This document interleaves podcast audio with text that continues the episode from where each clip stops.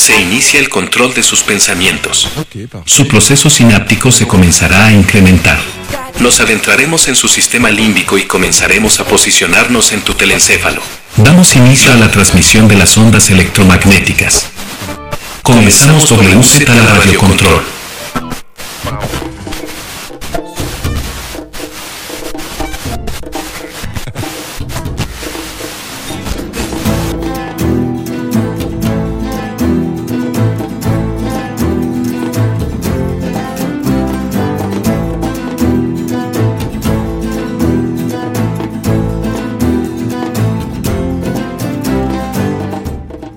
Muy buen día, muy buena tarde, muy buena noche. Estamos aquí de vuelta. Afortunadamente no pasó nada el jueves pasado porque decían, aseguraban, viajaba por las redes por esta información que pulula, que te sale en Instagram, que te sale en TikTok que te sale en Twitter, en Facebook y de repente alguien lo replica a tu, a tu lado, ¿no? O lo alcanzas a escuchar en el metrobús o en la calle diciendo, no mames, güey, es que para, para este jueves nos van a invadir los pinches extraterrestres, van a venir, nos van a, nos van a tener ahí, nos van a esclavizar, cabrón. Entonces, afortunadamente, no pasó nada, ya estamos más allá del 23 de marzo del 2023. 23, 23, no sé, un símbolo, un número cabalístico, casi casi dijeron unos, y no pasó nada, yo ya me sentía, en la mañana estaba a la expectativa, terminé de, del programa, pero ya después dije, ay, me acordé cuando estaba desayunando, dije, ay, mamachita, mejor trago antes de que vengan los extraterrestres, porque pensaba, ¿cómo, cómo vendrán los extraterrestres? Será como la película Día de Independencia, sus naves se posicionarán en, en el cielo, estarán ahí, se colocarán unas en distintas ciudades importantes y de repente, ¡pum! Toman, nos las darán duro tendido. O será, no sé, como la serie de B, de B de invasión, no, no la vieron ustedes, esta, que precisamente hablaban de unos extraterrestres que llegaban allá en los años 80 y que eran tipos reptilianos, se ponían estas como máscaras de látex para ocultar su rostro. Acá de come conejos, come ratones, incluso recuerdo que había una escena donde comían un ratoncito, entonces que se intentaban pues mimetizar con la sociedad y de casi casi vinieron diciendo venimos en paz, venimos en armonía, pero pues ya estábamos ahí todos espantados, o al menos yo igual a nadie le importaba o qué, sería como no sé, la película de Marcianos el ataque vendían así como todos bonachones y de repente nos dañan por debajo de la lengua.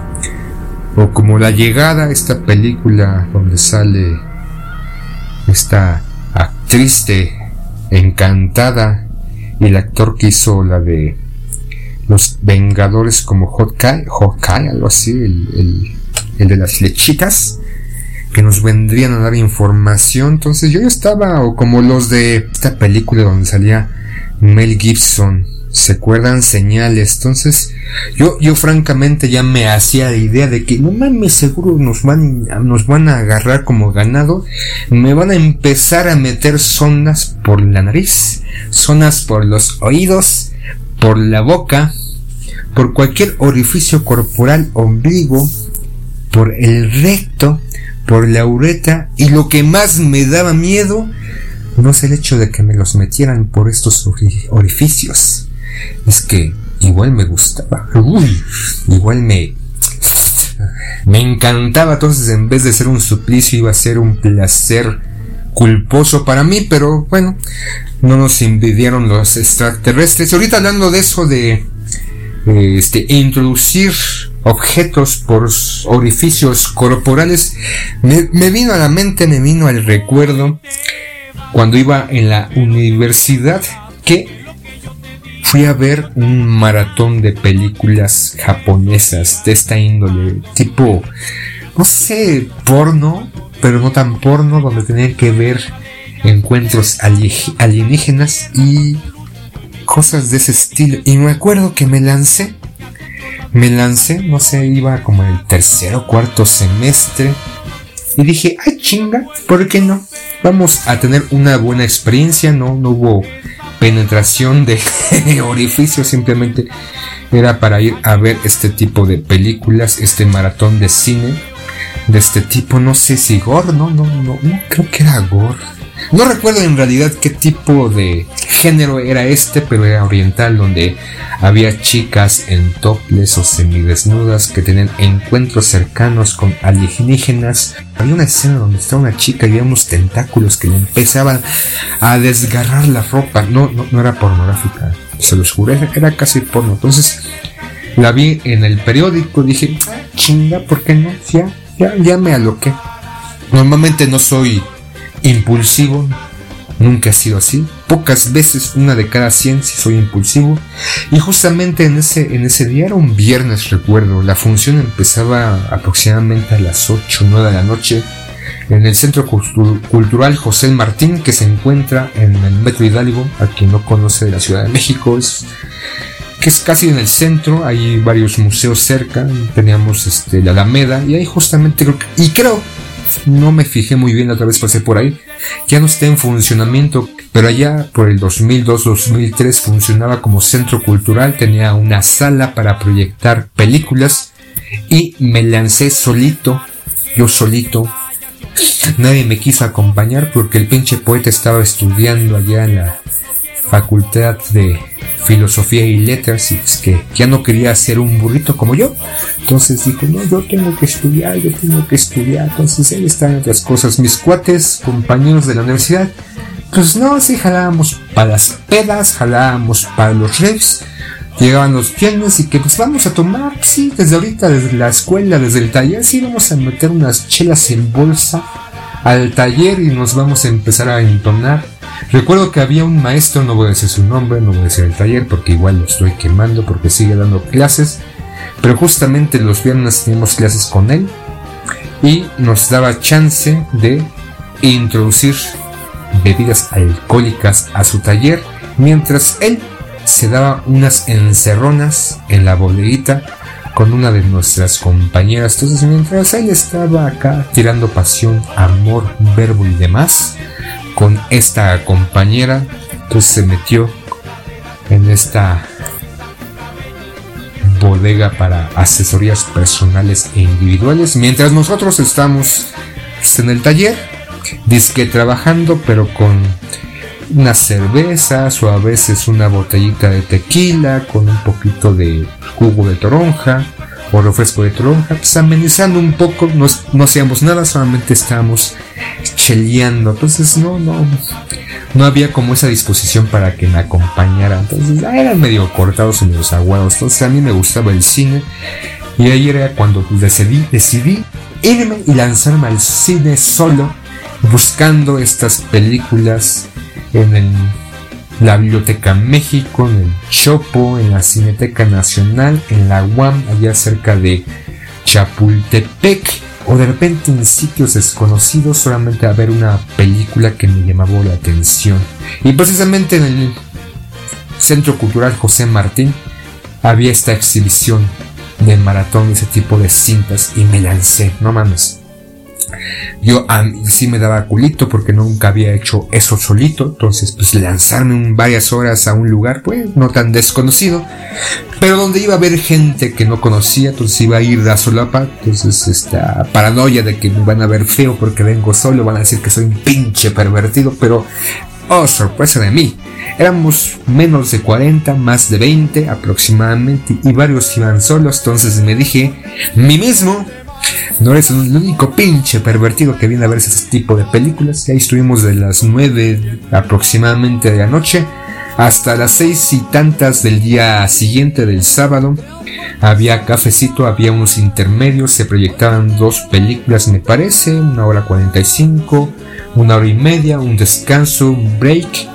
Íbamos por nuestro cafecito que era gratis, unas galletas marías y aguantar y a ver la siguiente película. Afortunadamente las pinches butacas de ese centro cultural no eran bastante cómodas, como si ahora vas al Cinepolis VIP o Cinepolis Plus o Cinemex o cualquier otra de estas cadenas de cine donde te sientas en la butaca y algunas pareces que están más chidas que en mi cama y te jeteas un ratito. Entonces, en este lugar las butacas eran de los 80, pues, no habían cambiado de los 70, bastante incómodas y te movías rechinaba. Entonces, eso me ayudó a no jetearme y a ver unas películas, algunas medio culeras, otras medio... Eh, eh, ¿A qué hora son? Híjole, ya son las dos, ya no alcanzo el metro, entonces me tengo que chutar todo la... El maratón francamente no me gustó, por eso trato de no ser tan impulsivo, pero a veces mi forma de ser es obsesivo compulsivo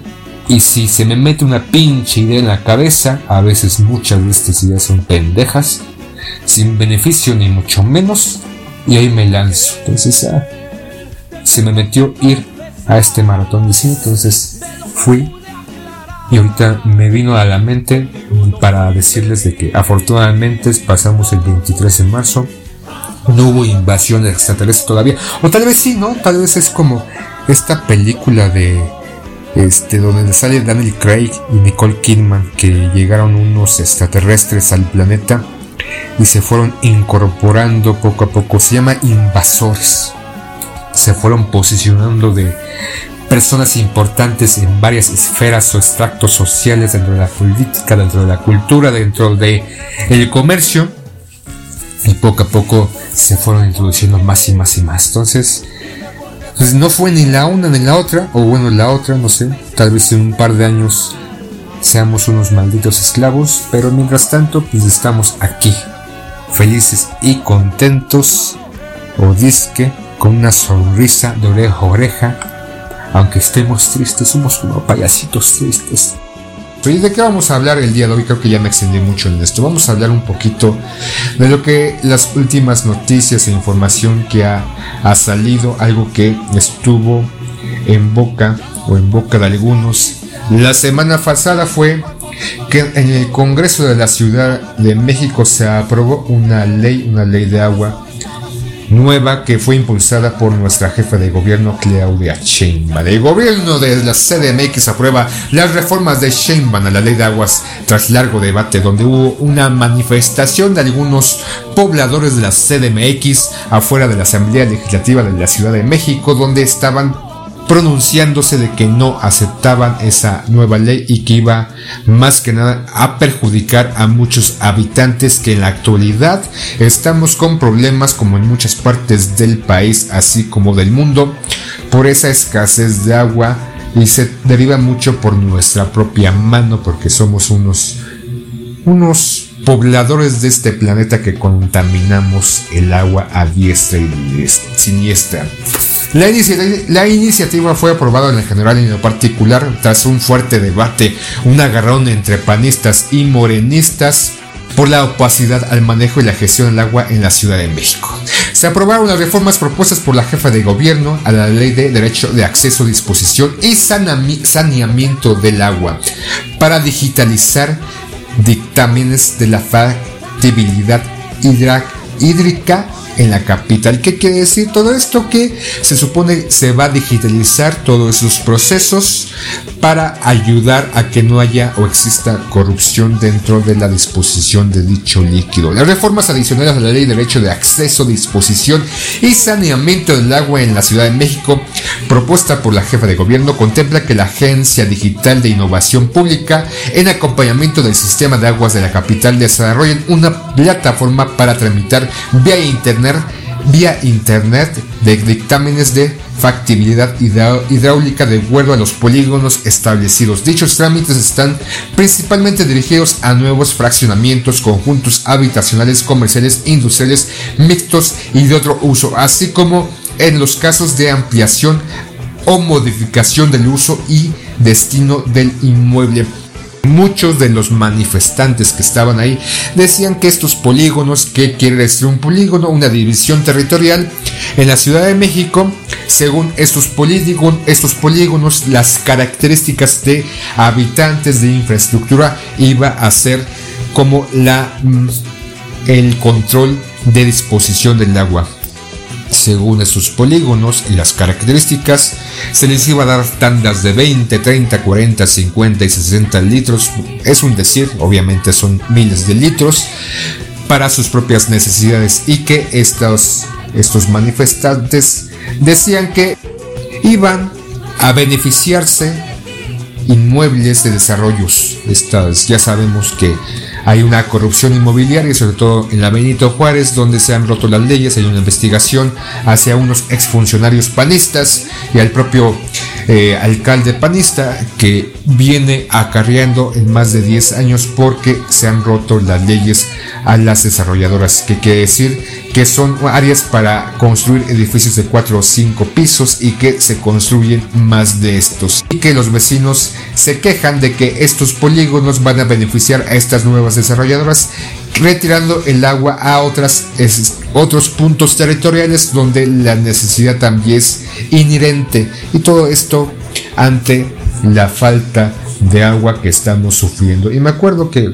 ah, esto se viene generando desde más de hace cinco años, de repente se viene esta reducción que nos afecta sobre todo en esta época porque no hay muchas lluvias y mucha gente hemos visto en las últimas semanas se salen a manifestar cerrando insurgentes periférico en la delegación Tlalpan, en la delegación Gustavo Amadero, perdón, alcaldía Gustavo Amadero y en las distintas alcaldías por la falta de líquido porque sin duda hay una reducción en este tiempo. Entonces esto es lo que estamos hablando el día de hoy. Y también otro tema, otro tema que ha salido a colación, no solamente la falta del agua que es sumamente necesario e importante para la subsistencia del propio ser humano y que ya tiene un ratito de que hemos tenido complicaciones sobre este, este líquido tan necesario y que todos todos vivimos con esto, no vivimos por Coca-Cola. También salió ¿no? en esta semana de que FEMSA, Grupo FEMSA va a otorgar parte del agua que ha tenido y otras empresas a destinarlas para no captarlas para su fabricación de sus refrescos o, todos esos productos y que les van a apoyar a la Ciudad de México para que no nos muramos de sed. Ya sabemos que el agua que, que cae en nuestra casa no es la que utilizamos para beber porque desde hace ya muchos años y por la inactividad o ineficiencia de los gobiernos anteriormente priistas, panistas y supongo que eso también la purificación del agua ya no es para que sea de consumo personal porque la gran mayoría compramos garrafones. Y eso se deriva desde 1992 que en el gobierno de Salinas de Gortari cambió la ley para ampliar la aparente privatización, aunque no, no decirle así, del agua y que estas embotelladoras que para ese año eran menos de 400, después en la época son más de 3.000 embotelladoras o empresas que se benefician de vendernos el agua purificada y sin sodio y sin nada porque ya los comerciales es así, tomas un líquido que no te beneficia absolutamente en nada y que le da prioridad a estas embotelladoras para su comercialización del agua y así deslindar al gobierno local o federal, no solamente en este, sino prisas y panistas para la purificación del agua y que mejor compremos el agua. Y esto ha venido sobre todo a varias partes de la Ciudad de México a tener desabasto de agua. Pero bueno, a ver qué pasa, a ver si esto funciona. Hay que ver si la propuesta de Claudia Sheinbaum es buena o simplemente, como algunos vecinos, algunas personas dicen, beneficia a desarrolladores inmobiliarias para que el agua se destine a esos nuevos desarrollos de vivienda. Pero algo que también ha pasado en los últimos días en, la, en el país, no sé si es importante, pero yo creo que sí es importante lo que ha pasado precisamente con una niña en el en Oaxaca, de nombre Paola, que le han negado el ingreso a la escuela porque es una chica en la secundaria que quiere ir con pantalón. ¿Cómo pantalón? No, ¿cómo es esto? No, no, no. Las niñas en la primaria y secundaria deben de ir con falda y los niños con pantalón. ¿Qué pasa? Es una niña marimacha. Pero, pero, se supone que el uso del uniforme escolar no es obligatorio, aunque no obstante, esto es un comunicado que lleva muchos años la Secretaría de Educación Pública. El uso del uniforme escolar no obligatorio, no obstante, la Secretaría de Educación Pública sugiere que su implementación sea considerado como una medida de seguridad para tener un mayor control del alumnado. Entonces todos sabemos que el uniforme es necesario y obligatorio, aunque eh, no está así en las reglas de operación, por así decirlo, de la SEP. Aunque desde el 2019 la SEP emitió un, un, comunicado sobre el uniforme neutro en las escuelas públicas de la Ciudad de México. Aunque sí, el uniforme debe seguir lineamientos de cromáticos y escudos distintivos de acorde a cada escuela, la Secretaría, de Educación Pública a través de las autoridades educativas federales de Ciudad de México informan que a partir de hoy, lunes 3 de junio del 2019, el uso de falda o pantalón en las escuelas de educación básica será libre. Elección en ningún caso podrá restringirse el acceso, aunque claramente no es así porque esta chica de nombre Paola no ha podido ingresar desde hace varios días a la escuela. Incluso le han combinado a que vaya a otra escuela, a otra institución, porque ahí no la queremos, esta niña alborotadora, alborotadora, alborotadora y ha dividido a la escuela en bandos, aquellos que dicen que no hay pedir y aquellos que dicen que va en contra de los designios de Dios, casi casi. Actualmente, la Secretaría de Educación Pública anunció nuevos cambios en el reglamento escolar para el ciclo escolar 22-23 en las escuelas de educación básica tras denuncias de discriminación contra alumnos por su uniforme y corte de cabello.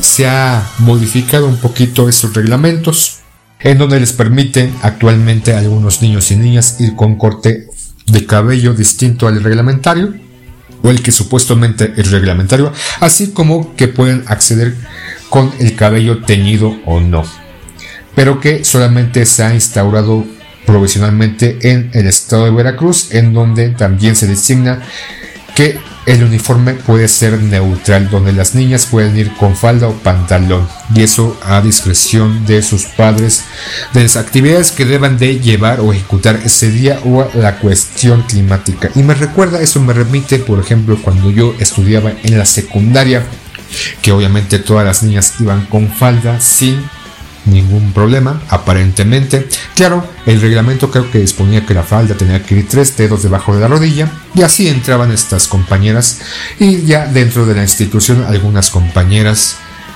esos tres dedos se modificaban se subían la falda y se dejaban tres dedos, cuatro dedos o una mano arriba de la rodilla. No todas las niñas, pero sí a algunas niñas les gustaba eso y me hace, me hace recordar que yo o todos los compañeros de nuestra secundaria, la loable número 78 República del Paraguay, tenemos que ir con casquete corto. Entonces íbamos a cortarnos el cabello. A la peluquería no había estéticas como tal, o las estéticas eran para las mujeres, no para los machines como ahora hay barberías y estéticas y todo el mundo puede ir a donde se le pegue la gana.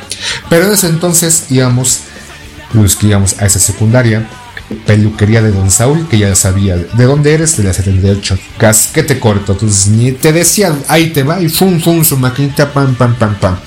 Pero recuerdo que hubo una temporada en que nosotros éramos rebeldes, ¿no? Un grupo de compañeros decíamos, tenemos que ir contra el sistema, somos anarquistas, somos no sé qué chingados, queríamos ser distintos a todos los demás. Entonces nos dejamos el copete largo, obviamente estaba prohibido en la secundaria. Y ya llegó un momento en que varios de nosotros teníamos el copete bastante largo. Algunos lo tenían arriba o abajo de la nariz, otros de los labios. Yo llegó un momento que mi copete en un momento llegó que iba por debajo de la barbilla y estábamos ahí en competencias.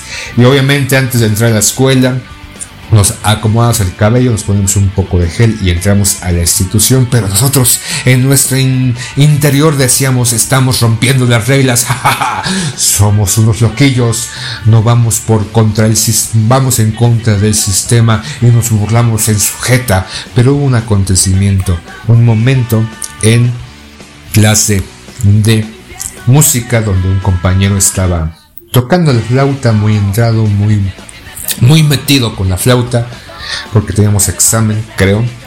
Y de repente algo hizo un movimiento, no sé qué chingaos, pero era uno de sus copetudos. Su copete quedó en evidencia. Tómala. La maestra lo vio y dijo, te me vas con el prefecto. Entonces, porque eso no es correcto y estás rompiendo las reglas. ¿Qué qué? ¿Cómo es posible que unos adolescentes rompan la regla? ¿En qué mundo vivimos? Todos los adolescentes seguimos las reglas, pero cuando pero no es así, obviamente, todos fuimos adolescentes, aunque algunos se nos haya olvidado de esa época, pero éramos muchos un desmadre, o conocíamos a muchos que eran un maldito desmadre. Entonces, íbamos con nuestro copete, este chico quedó en evidencia, fue mandado a la subdirección para que se lo cortaran, pero no podía irse solo. No, no, no, no podía irse solo. Y entonces se encaminó, pasó por el pasillo, pasó junto a nosotros. Y el muy cabrón hijo de la chingada, que no me acuerdo su nombre si no lo ventilaba en ese momento. Mientras iba pasando junto a nosotros, nos iba dando pequeños zapes, nos iba, más que nada, nos, nos dejaba al descubierto, mi copete cayó, la maestra se nos vio, éramos cuatro aproximadamente, y dijo, a ver tú Juanito, a ver tú Fernando, a ver tú Silita, a ver Juanito, se van también con el prefecto porque están rompiendo las reglas y nuestro copete fue cortado. Entonces ya en la actualidad tú puedes ir con el cabello largo. En algunas escuelas, obviamente no es una ley, es, está pues se está diciendo que hay una cierta libertad. Yo estoy de acuerdo con esa libertad. Obviamente pues, el uniforme facilita a muchas familias en no hacer gastos o, pues, hacer un gasto. De comprarte dos, tres pantalones o dos y estarlo llevando durante todo el ciclo escolar. Pero esa idea de pues, que las niñas lleven pantalón está bien. No sé si a ustedes les tocó, vieron a ustedes hombres en su etapa de la secundaria que muchos aplicaban la del espejito en el zapato para ver los calzones a las niñas.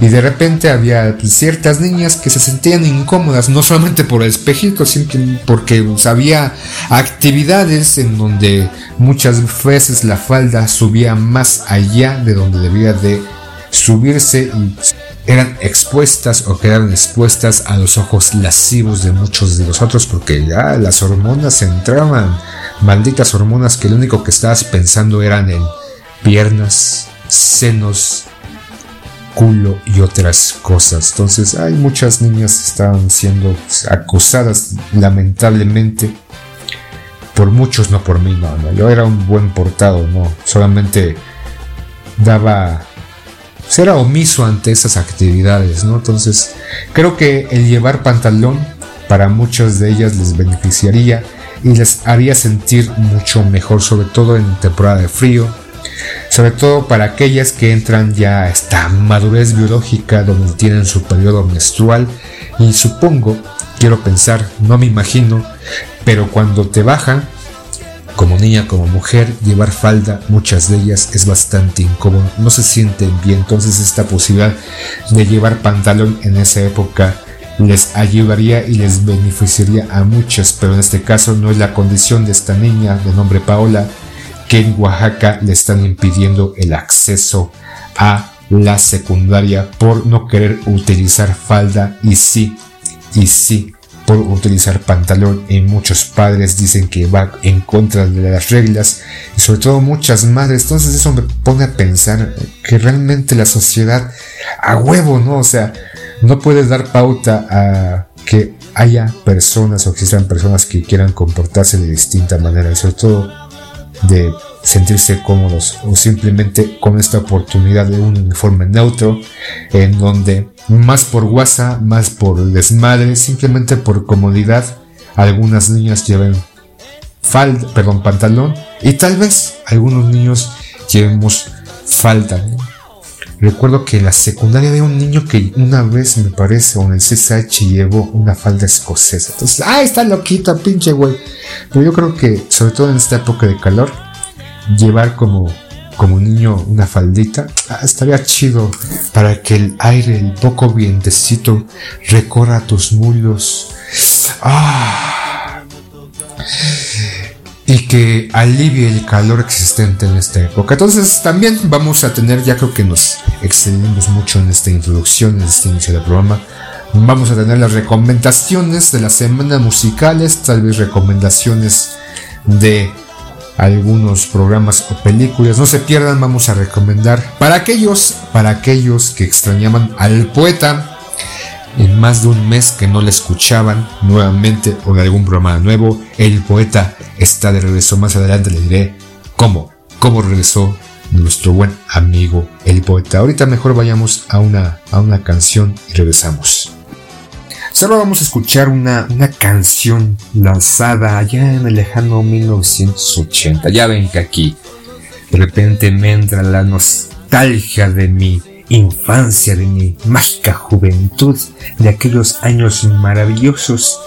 Y pues uno se, sumerge a esas canciones que ya quedaron en el pasado o con estas nuevas rolitas que de repente se presentan, uno, uno adquiere, ¿no? No sé, no sé que ustedes cuando, cuando eran jóvenes escuchaban a los mayores, ¿no? Me acuerdo que cuando tenía como 9, 10, 11 años, más o menos, Escuchaba a estos adultos 40, 30, 50, 60 diciendo, no, es que en mis tiempos las cosas eran más chingonas. En mis tiempos los pinches gancitos sí sabían chingones. Y no sé, hace un par de días me quise comerme un pinche gancito y la neta, pinche porquería me comí, no mames. Creo que el recuerdo en mi mente de ese gansito y no era tan fan del gansito. Ya, ya, ya no voy a comprar gancitos, francamente, no son como los de antes. Y ni se digan los chocotorros que yo era fanático de los pinches chocotorros de la Punky Wonder. Y me iba a la tienda, me lanzaba a la tienda a comprarme mi chocotorro ahí cuando podía guardar un poquito de dinero con mi mamá me daba, pues ahí lo tenía para esos momentos especiales cuando podía juntar para irme a comprarme ese pastelito rosita, dulce, exquisito, que en la actualidad es una maldita bomba. Este, no iba a decir de azúcar, pero ya no tiene azúcar, tiene alta fluctuosa, ¿no? Ya ni siquiera azúcar, pero por estas campañas de que no comas azúcar porque es mal para la salud, mejor muérete con la alta fluctuosa, porque ya todos pinches pastelitos empaquetados tienen alta fluctuosa. Este jarabe derivado del maíz que es más perjudicial que la que el azúcar, pero ya nos están vendiendo de que el azúcar es mala, pero ya me desvío un poquito. Es una letra en esta canción que habla de un, un hombre australiano que viaja por el mundo y que conoce a otras personas de interés, interesadas en Australia, en este país o continente, ¿no? Este, es, parte, es todo el continente de Oceanía, o qué chingados, es un país grandototote, grandototote, pero donde se narra las propias vivencias de este vocalista que compuso esta canción. En el videoclip, el videoclip me sentí en elegido en estos programas de los 90 en el videoclip a continuación. Ah el pinche video de esa música ese, de esa canción. Vemos que todo lo que pasa tiene que ver con la propia letra de la canción. Se ve reflejada en esas imágenes que se presentan. Era una canción sobre la pérdida del espíritu del país que estuvo afectado durante mucho tiempo por saqueos en Australia por parte de personas codiciosas. En la última instancia de esta canción que vemos, este, escuchamos y este video que vemos, trata de celebrar el orgullo que debe de sentir los australianos por ser de esas tierras, de esas tierras del canguro, cuelas y muchas cosas más, pero no de una manera nacionalista, más bien en un sentido de algarabía, de agitación, de decir qué chingón es ser australiano. Esta canción es percibida por parte de la comunidad australiana como un tema patriótico, pudiéndola encontrar incluso como himno en diversos eventos deportivos, en una regata allá por los ochenta y tantos, fue parte del himno de este de esta selección australiana que fue a competir, me parece, aquí a América. 84, 86 y pusieron esa canción como parte del himno por el triunfo que consiguieron. También fue utilizada en la ceremonia de los Juegos Olímpicos en la clausura de los Olímpicos del 2000, Sydney 2000, junto a otros artistas australianos que cantaron al cierre. en la, en la clausura de esos Juegos Olímpicos. Y la canción que vamos a escuchar es Town Hunter, de la banda australiana formada en 1979. Y estoy hablando en nada más y nada menos de Men and the Work. Su música podría decirse que es, pertenece al género del del reggae, del rock, aunque incorporando en estos estilos unas novedades musicales consistente en incluir varios elementos de viento en las composiciones, cosas que antes no habían hecho nunca. Entonces en esta canción, este grupo de desde ahí, este grupo de los de Men and the Work buscaron meter ahí varios ritmos de viento y otras cositas que podemos ver en sus canciones. El grupo cuyo nombre traducido a español significa hombres trabajando está armado por Colin Hall, Colin Hall que es el que inspiró en sus propias vivencias para escribir esta canción de nombre Top Hunter. Y también se encuentra Graham en la alineación. Ron, John y Jerry. Ay, me recuerda a una caricatura de Tommy Jerry diciendo esas palabras, esos nombres. Pero vamos a escuchar a continuación de la banda australiana Hombres Trabajando, Top Hunter que me recuerda a los 80, a esos maravillosos años 80 y que hoy, aquí con ustedes, la quiero escuchar nuevamente.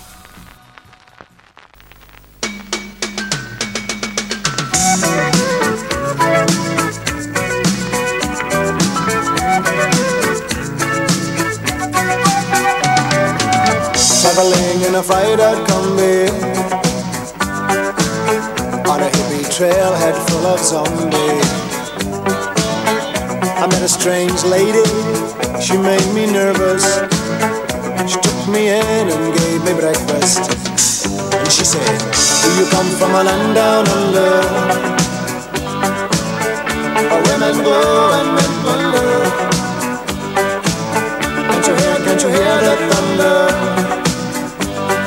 You better run, you better take cover.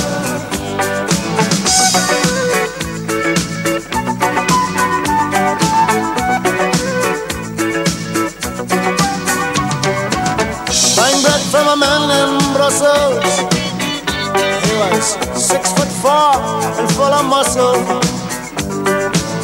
I said, Do you speak my language? He just smiled and gave me a Vegemite sandwich. And he said, I come from a land down under. Peter's Flow and Manchester.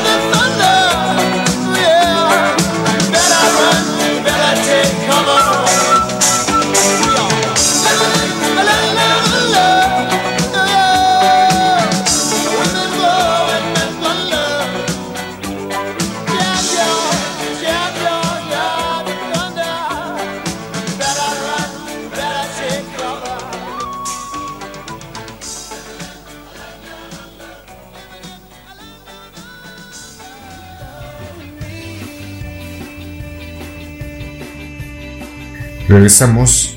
Como ya les había comentado hace un minuto, para los fanáticos, los groupies, estos, estos fanses del poeta, de sus comentarios, sus temas y la forma peculiar en que los expone. Regresa, regresa el, buen poeta con un programa el cual habla del cine y me refiero a no se hable de cine en donde esta, la semana pasada nos dio la noticia de que va, va a regresar.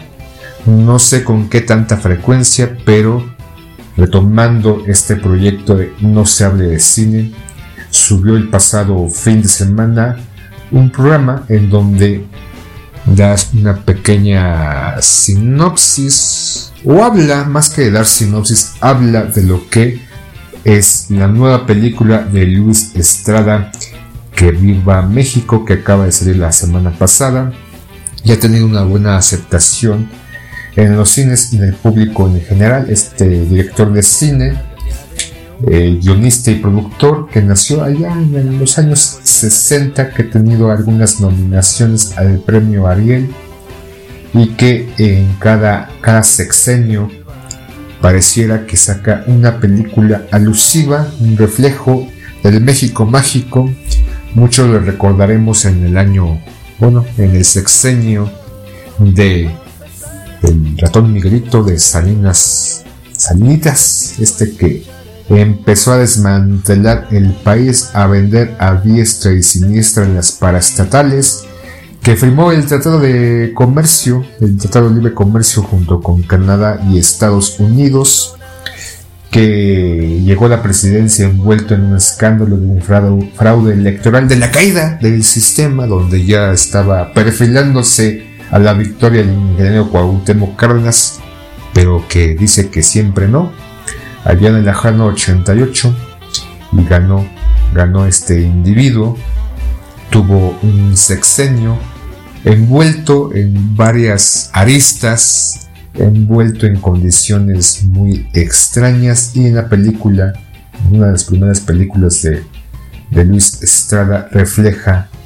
este, esta filosofía política con el título de la ley de, la ley de Herodes que fue vetada en algún tiempo, fue enlatada, pero surgió, salió y vio la luz. Posteriormente, eh, en el sexenio, a finales del sexenio de, de Salinas, sale con un mundo maravilloso que a mi juicio no, no, no, me gustó demasiado. También es un reflejo con las necesidades de la ciudadanía y las condiciones sociales envueltas a finales de ese sexenio.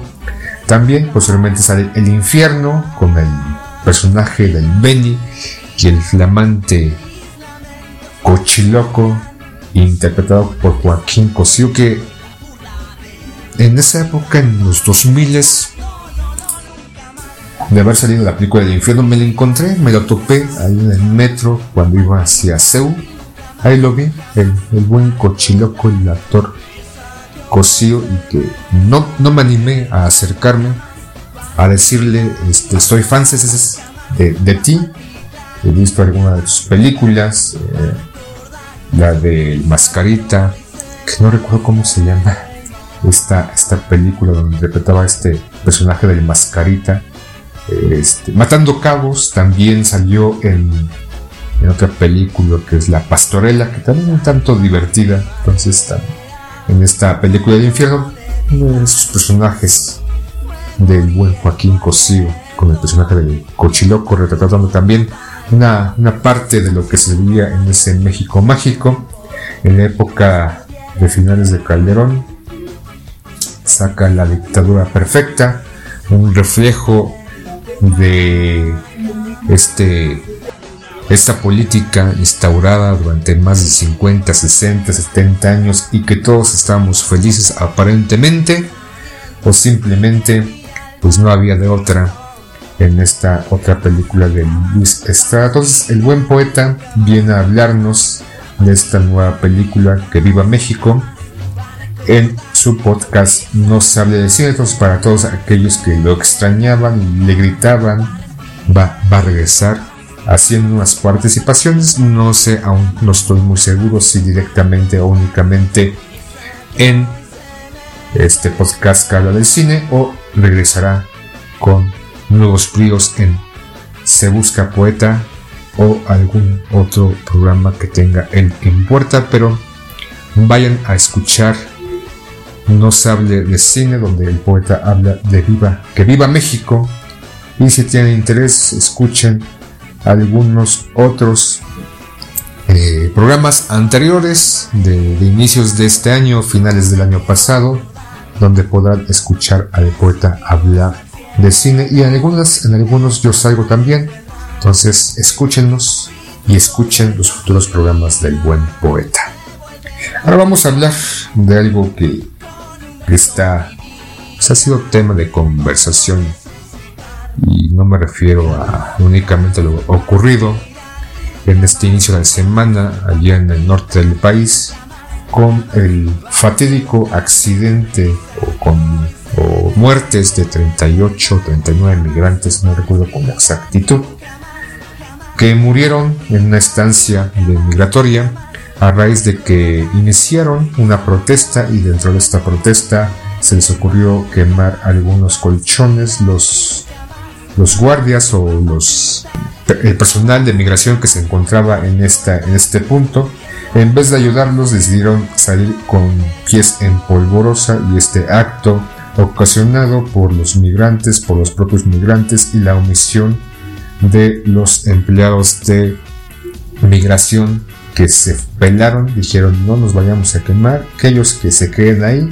nosotros nos vamos y murieron aproximadamente 38 migrantes en el norte del país. Tampoco vamos a hablar de este, lo que está ocurriendo en la actualidad, de los comentarios de Fox diciendo que no no cree en la justicia en Estados Unidos por lo que pasó con Gerardo García Luna, de que fue condenado, que él siente desde sus entrañas, desde su interior, que Luna es inocente, al igual que Calderón, entonces tampoco vamos a hablar de esos tipejos, de esos expresidentes que solamente se están curando de espanto y que lo único que quieren es que no, no investiguen su sexenio porque la mierda seguramente que fue tanto de Fox como de Calderón, saldrá a la luz, aunque ya muchas cosas ha salido, pero pareciera que la justicia no le importa lo que ha ocurrido, pero será, será.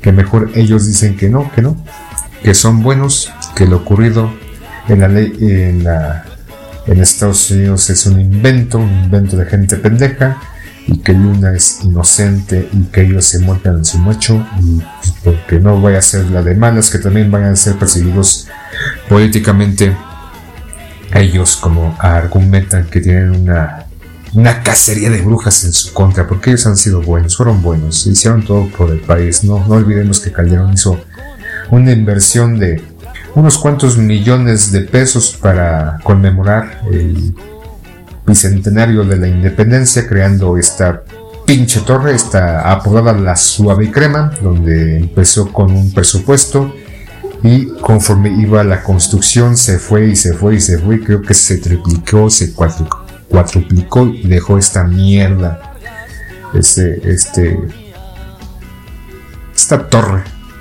monumento la corrupción con mucho, lo llaman, vamos a hablar más bien lo que está pasando ahorita con Alina, ya ven que ha intentado defender, han habido dos marchas, otra una el pasado marzo, otra el año pasado en noviembre, pero ya se va, ya se va estos consejeros del INE se, se van en pocos días y más en concreto el próximo 3 de abril seguirán, pero lo que se ha venido a mencionar es que se van con algo, se van, no se van sin nada, se van con una pequeña tortita entre dos consejeros del Instituto Nacional Electoral que concluyen su mandato. Recibirán, ellos dicen que no es cierto, otros dicen que sí es cierto, un finiquito en conjunto que aproximadamente 16.5 millones de pesos.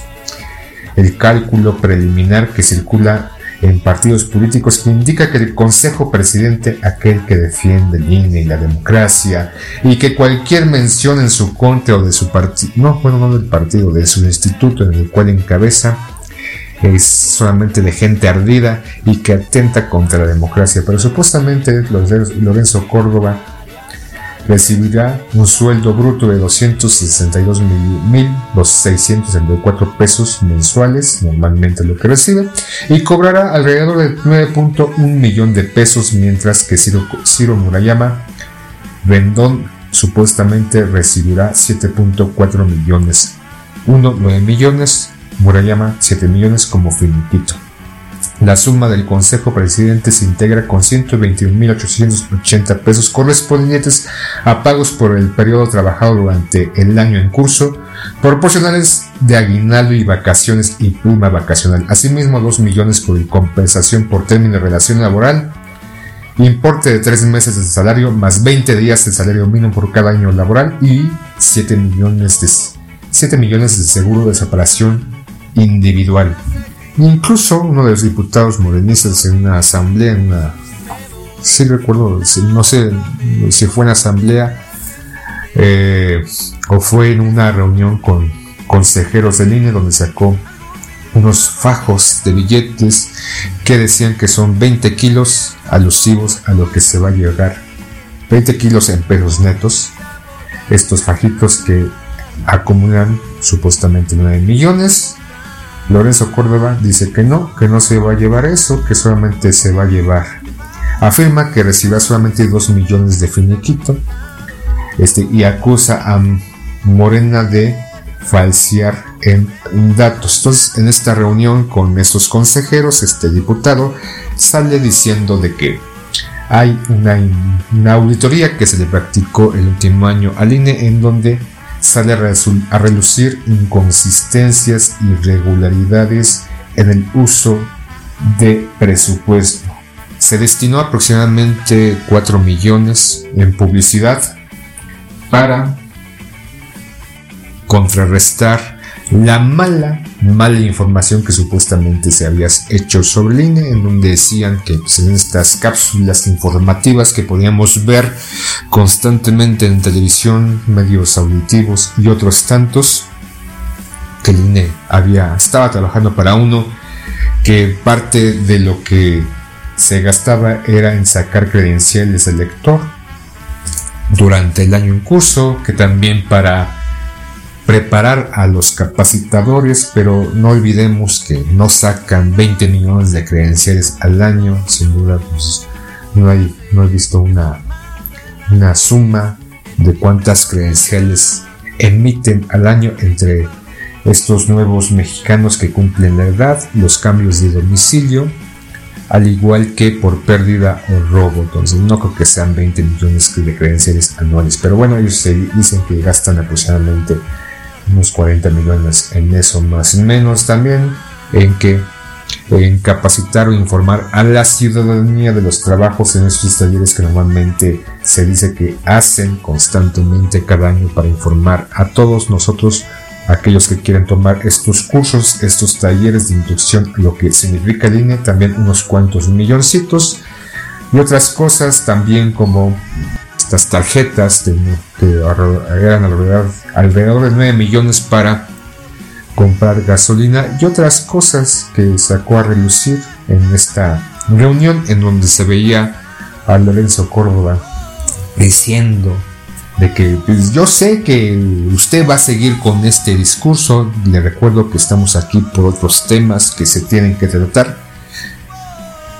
Estoy consciente de que usted seguirá diciendo esta, esta sarta de cosas. Entonces, ay, fue ríspido, se le veía un poquito molesto a Lorenzo ante este diputado de Morena que le estaba sacando los presupuestos y en qué supuestamente se invertía durante esta fiscalización del año en curso. Entonces, ay, es lo que, lo que ha pasado en la política de México. También más adelante hablaremos, mejor ahorita vayamos a un poco de música lo que pasó con el Comité Deportivo Internacional en las breves deportivas hacia estos atletas transexuales que han estado participando en la rama femenil, hombres que hicieron su cambio y que ante este cambio se les fue permitido participar en natación, en lucha y en algunas otras disciplinas.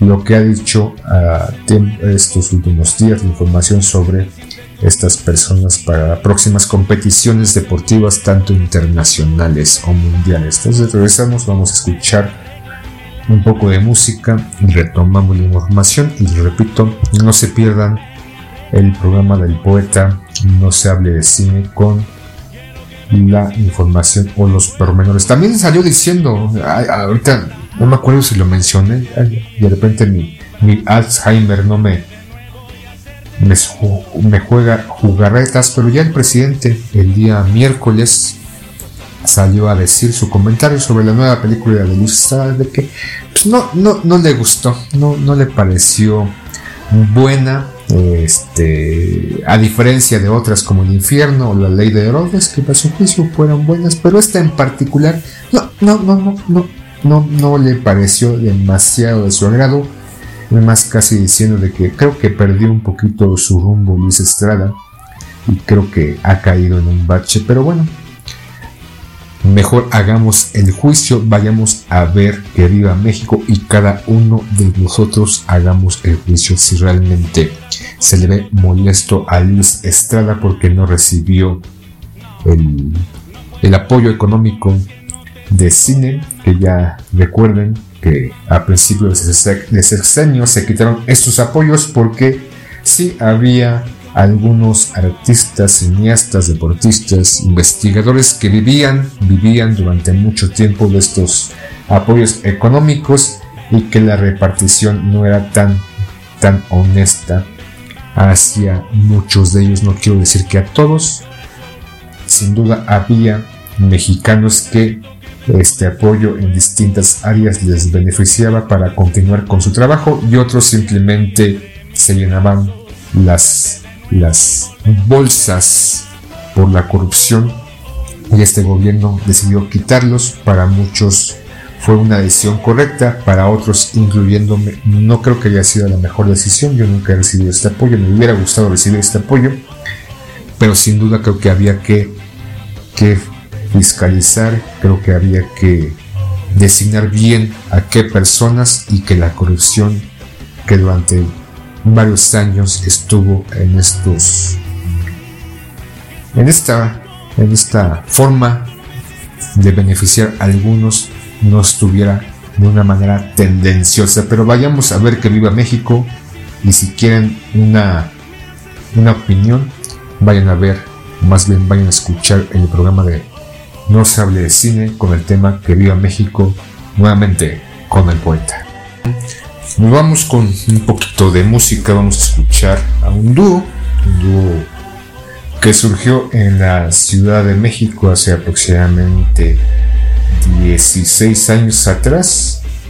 Lo escuché recientemente el año pasado cuando Estamos en la búsqueda de algunas canciones para realizar la intro de un podcast que teníamos el poeta y yo, el cual era No se hable de, y como cada seis meses o cada año cambiamos la intro de dicho programa, el poeta se le ocurrió hacer una especie de sonidero o inspirado en los sonideros entonces nos dimos a la tarea de escoger tanto él como yo algunas canciones, grabar algunos audios alusivos a este, este evento callejero donde se escucha música, cumbia, salsa y algunos otros géneros. Entonces nos dimos a la, a la tarea de buscar y dentro de esa búsqueda que siguió para después de haber montado esta intro, también cambiarla algunas ocasiones, un poquito de música, modificar algunos audios, que, tuviera propia, una propia vida, que fuera un poco orgánico esta intro y no se quedara constantemente en lo mismo. Y ahí fue cuando escuché a esta banda que hacen un show colorido, energético y performancero en donde pues, poseen un concepto que recorre de los griegos hasta los aztecas, lo futurista, lo guapachoso, pasando por la cumbia, el reggaetón, lo eléctrico, lo electrónico, el sweet punk popular, y su misión es que la gente baile, cante y se divierta. Principalmente eran contratados por la crema innata de la sociedad para 15 años, bodas, exposiciones, fiestas privadas, públicas, salir en algunos soundtrack.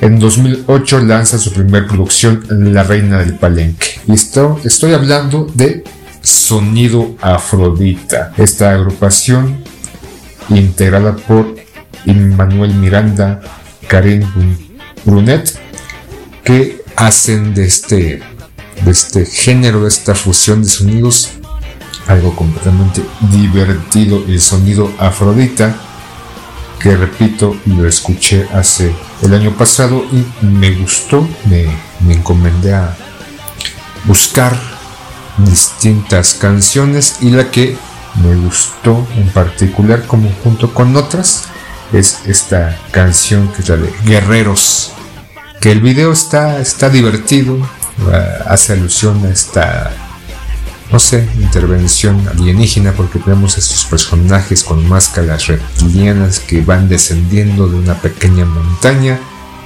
junto con personajes prehispánicos. Entonces todo un, guateque musical y visual y aquí los dejamos con so, Sonido Afrodita y su canción Guerreros. Escuchemos y regocijemos un ratito para entrar ya lleno todo lo demás. Sí, sí, sonido Afrodita, huevo.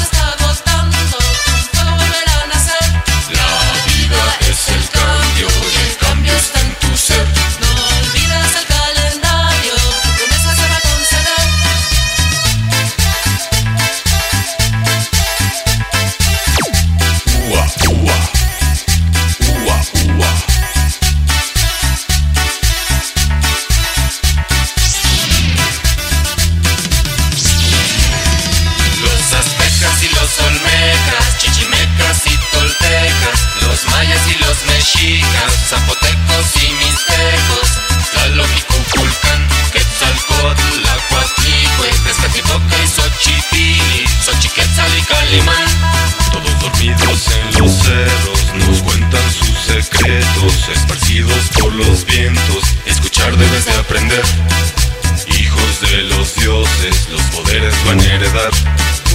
La lucha es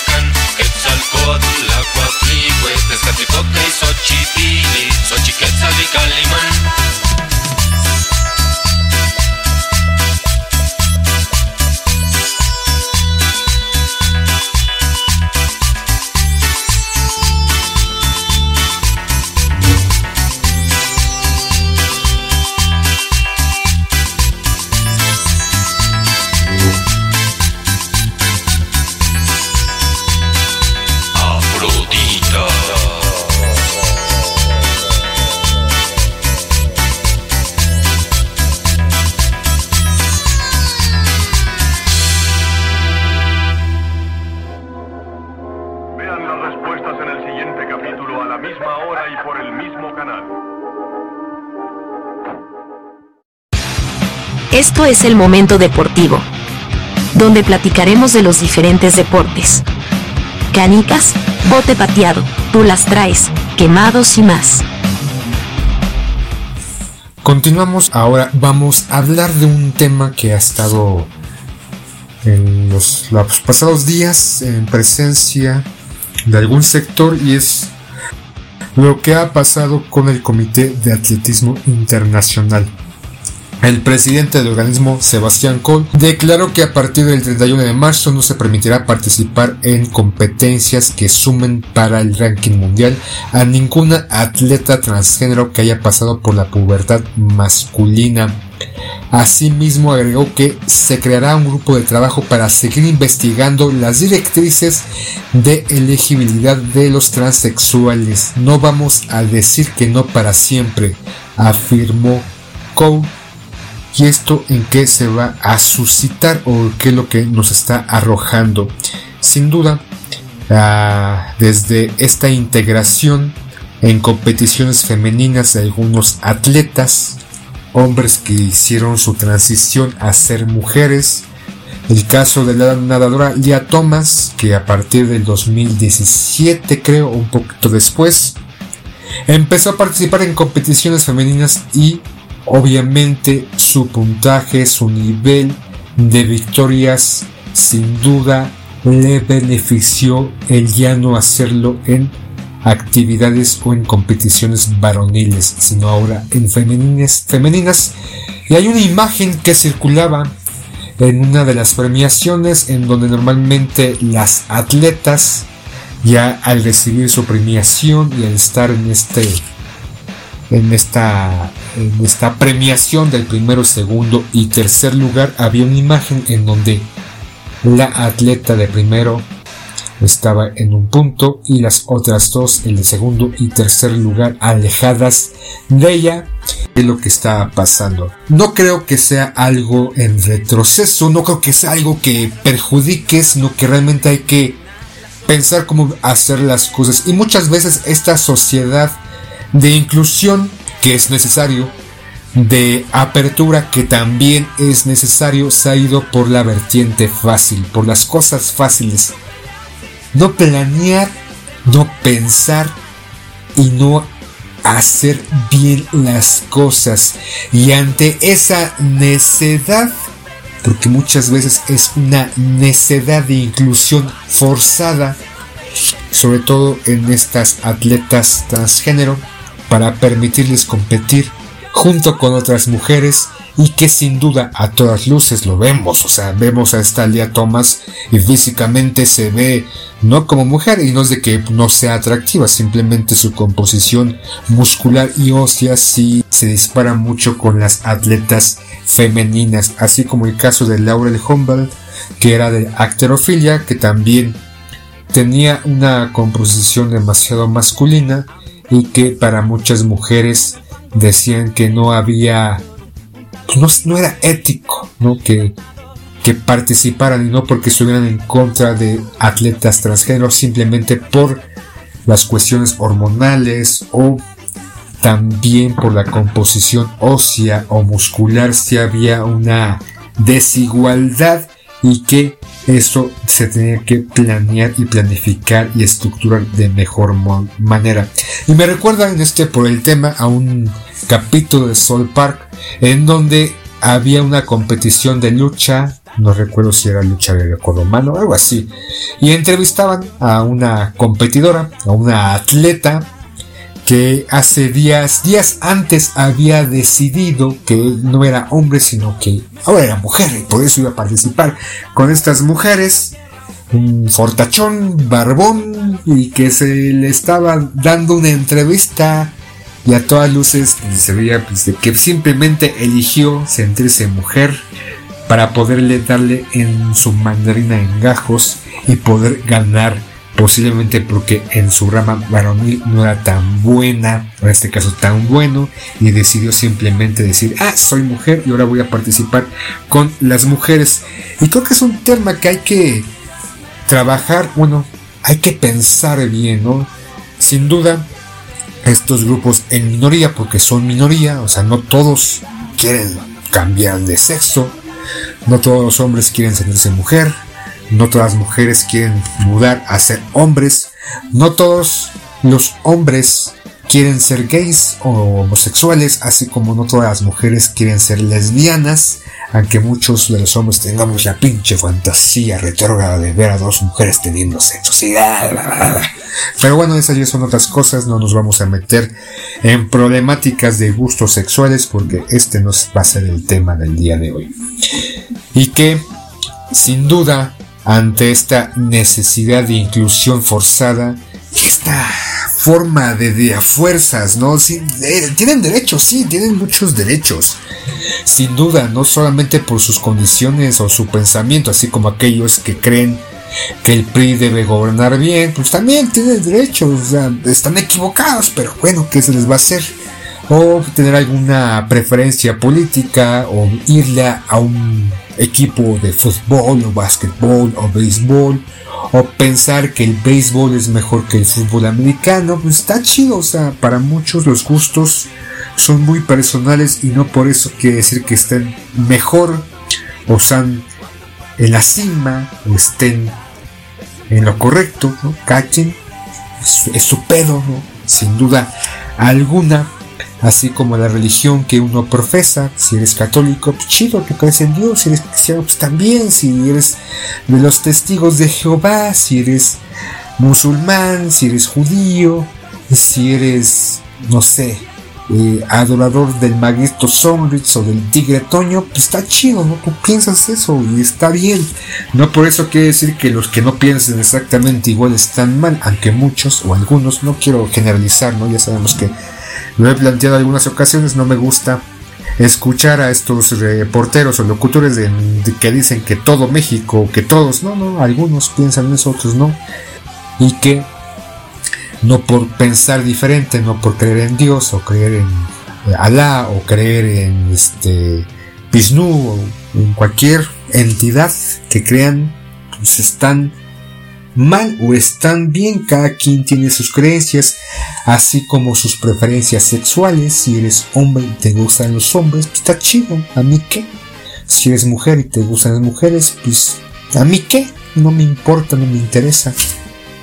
Al igual si eres bisexual y te gustan los dos, felicidades, te felicito porque tienes el regocijo de los placeres por ambos bandos, tanto por la izquierda como por la derecha, suertudote suertudote. Entonces, ese no es la problemática, sino esta necesidad, necesidad, necesidad de estas minorías, porque si son minorías, no creo que más del 50% hasta ahorita de la población mundial sea homosexual creo que la mayoría, o al menos el 50 más 1, es heterosexual y los demás son homosexuales o bisexuales, al igual que hombres o mujeres que no están a gusto con su cuerpo y dicen o se sienten que están en un cuerpo, cuerpo equivocado. Entonces también tienen sus propios derechos y sus propias obligaciones, pero creo que ante esta apertura y que se dio en el deporte ha sido no tan bien planeada. Yo no soy un portavoz ni mucho menos, ¿no? Es mi mera opinión, simplemente. Creo que hay cosas que deben ser, que deben de modificarse, que deben de cambiar. Lo mencionaba hace rato sobre esta, esta chica, eh, esta adolescente, que le impiden entrar a la escuela estatal de secundaria porque quiere llevar pantalón y por ejemplo yo estoy a favor del uniforme binario, ¿no? neutro, no binario, uniforme neutro, donde pues sobre todo para las chicas, las niñas, si quieres llevar pantalón, pues a huevo lleva pantalón, por mí no hay pedo, no cuál es el problema.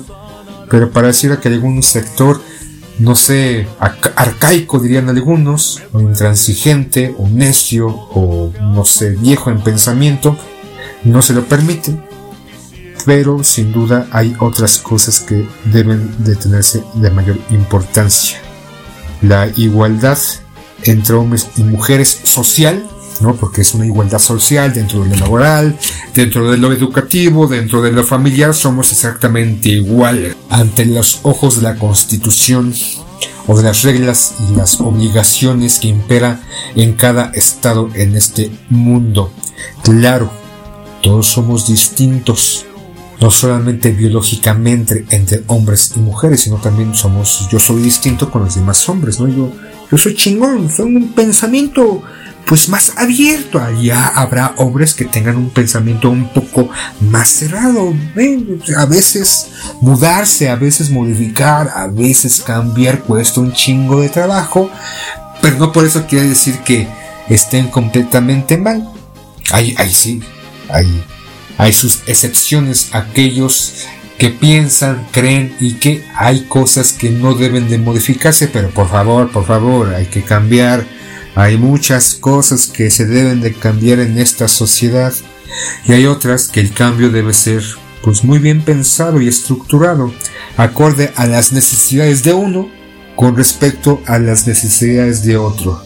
Y creo que en este afán de inclusión a nivel deportivo, sí se llevó en una chorcha en la fiesta, como de que sí, a huevo, vamos a abrir y que las mujeres transgénero compitan, aunque se ven bien pinches robustos y tengan una pinche masa muscular bien cabrona, no importa porque pues, es su derecho, porque es una mujer y no podemos romper sus derechos como mujeres, aunque le rompamos los derechos a las otras mujeres. Entonces no se trata de eso, de beneficiar a unos y perjudicar a otros.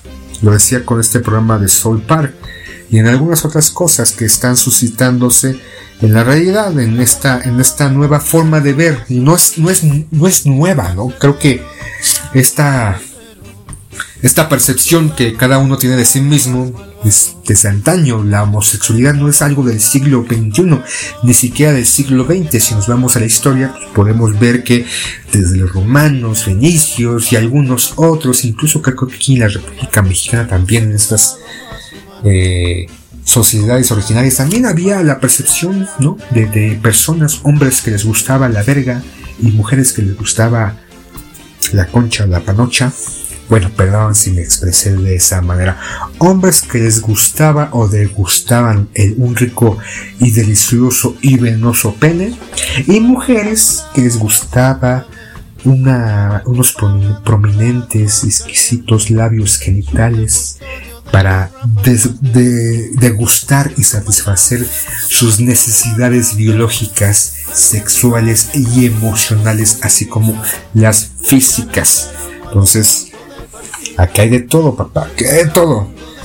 Lo que se acaba de suscitar eh, en el Comité Internacional creo que sí es un paso y como lo decía Sebastián Coll, no, no es que atentar contra uno, simplemente hay que seguir estudiando cómo debe ser la incorporación. Y por ejemplo, venido a esto, o este tema de lo que está ocurriendo, o lo que va a ocurrir a partir del 31 de marzo, en esta separación de las mujeres trans, eh, venía viendo, o estaba viendo, precisamente el día martes me parece, eh, había visto un video de una chica, una mujer que, una lanzadora de béisbol que tenía un lanzamiento bastante prominente, bastante veloz y muy bien conectado, se especulaba de que pudiera ser una de las primeras eh, lanzadoras que posiblemente pudiera participar en el béisbol este, masculino, que participara con los hombres porque tenía las cualidades físicas y técnicas para,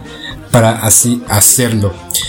Sabemos que existe esa división, ¿no? Existe ligas femeninas, ligas masculinas y algunas otras, sobre todo a nivel universitario, ligas mixtas, pero sin duda, como lo acabo de repetir hace, lo acabo de mencionar hace un instante, físicamente o biológicamente, hombres y mujeres somos distintos y no por eso quiere decir que nos debamos de comportar a nivel sociedad distinto. Hay hombres y hay mujeres y tienen exactamente los mismos malditos derechos, aunque en la práctica no sea así con esta cuestión de romper el techo de cristal o el salero de cristal, de que algunas mujeres no ganan exactamente lo mismo por ser mujeres a diferencia de ser hombres y ahí está, ahí esa parte no me parece chido. También la otra parte de a fuerzas, la inclusión forzada de dividir el 50% por ejemplo a nivel político, de que los candidatos sean hombres 50% y las candidatas sean,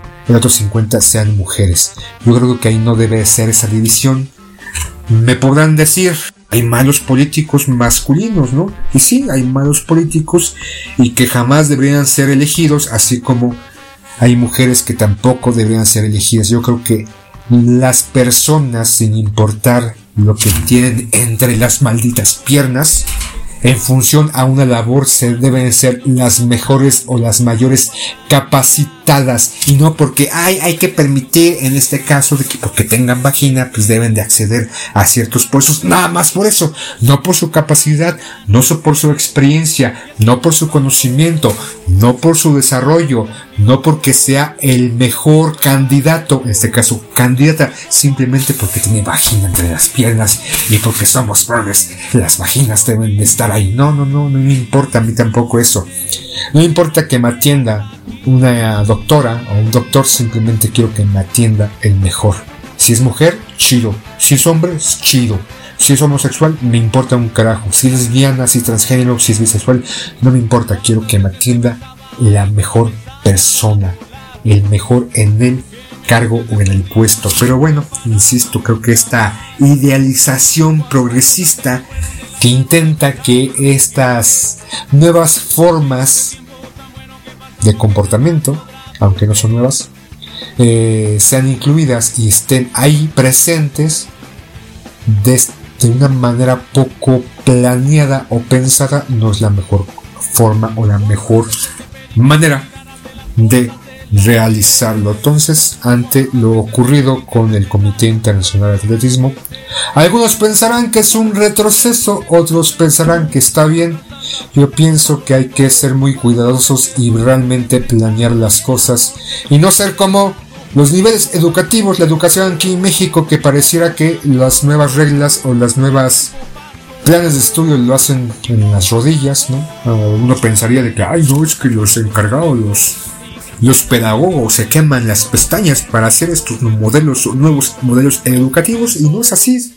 Vienen de otra parte, ni siquiera vienen de aquí del, del país, de los niveles educativos de la CEP, ni de la UNAM, vienen del extranjero, que designan cómo debe ser el nivel educativo, obviamente sobre todo a estos países en vías de desarrollo y estos modelos que se hacen en el Fondo Mundial Económico o no sé dónde chingados se realizan se deben de instaurar. Aquí en el país, solamente llegan, los agarran, ah, vamos a modificar algo para que se escuche más, más mexicano, más coloquial, más acá, del chile, del ranchero, del sombrero, ajua, ajua.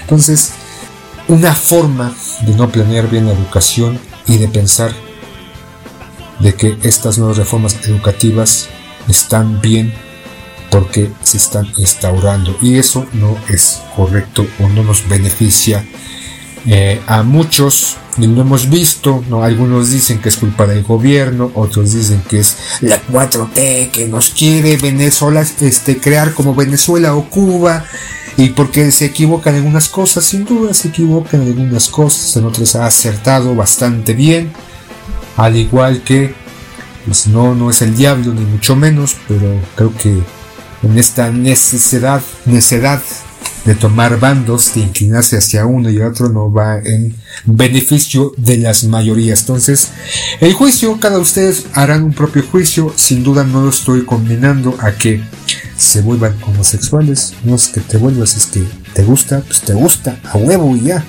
Hay quien les gusta eh, la fresa y el chocolate, el helado, helado napolitano, el de avellana, pues está chido, ¿no? Tampoco estamos incitando que los hombres se vuelvan gay. Si quieres experimentar, pues experimenta, a mí que chingados.